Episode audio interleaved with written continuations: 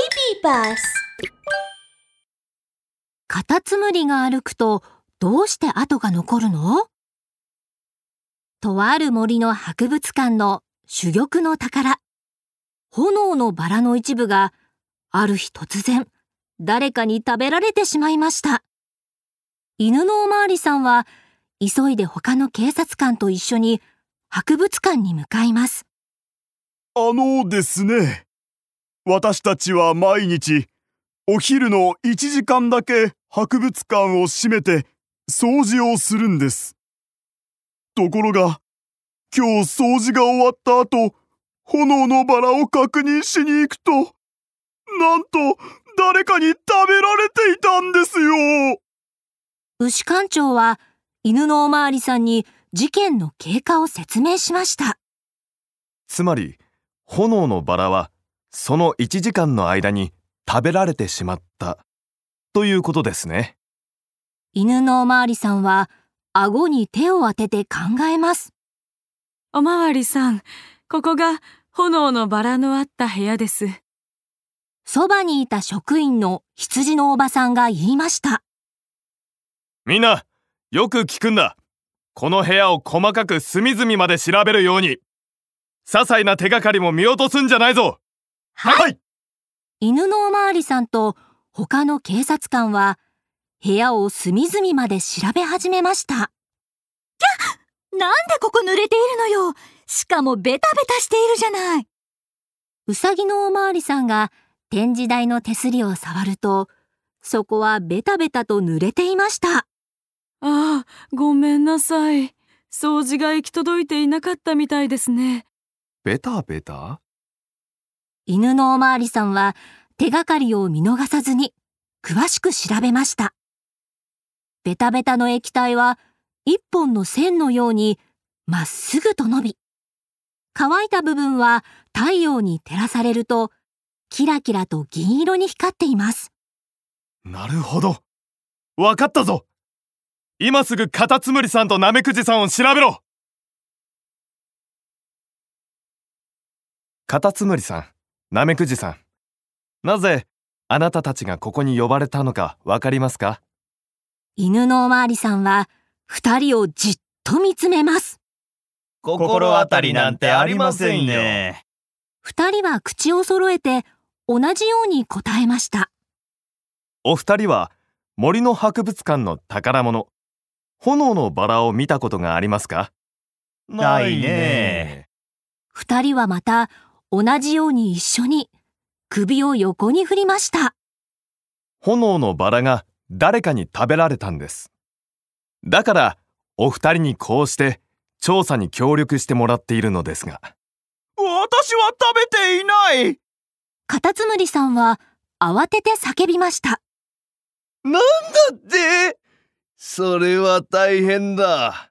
ナメクジさんは残念そうに首を横に振りました。二人ともこの写真を見てください。すると犬のおまわりさんはベタベタになった後の写真を見せました。これが何だと言うんです？カタツムリさんは触覚をゆっくりと伸ばすように写真をじっくりと覗き込みました。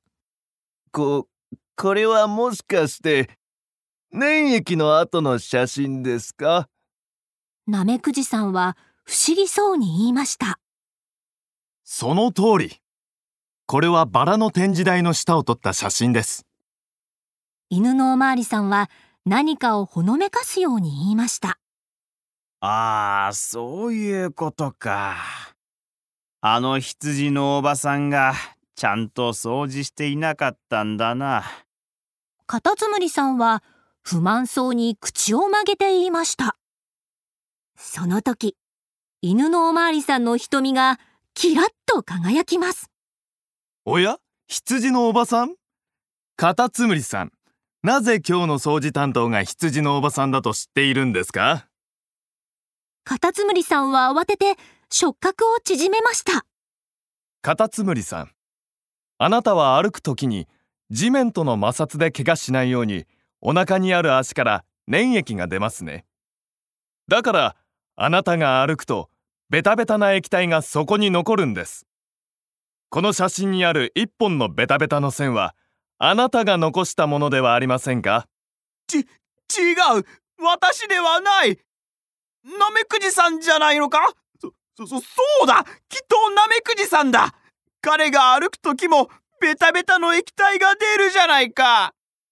カタツムリさんは隣のナメクジさんを強く指さして言いました。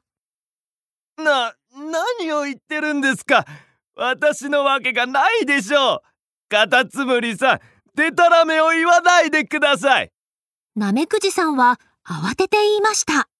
大変ですウサギのおまわりさんがドアを突き破る勢いで、ドーンと部屋に入ってきたのです。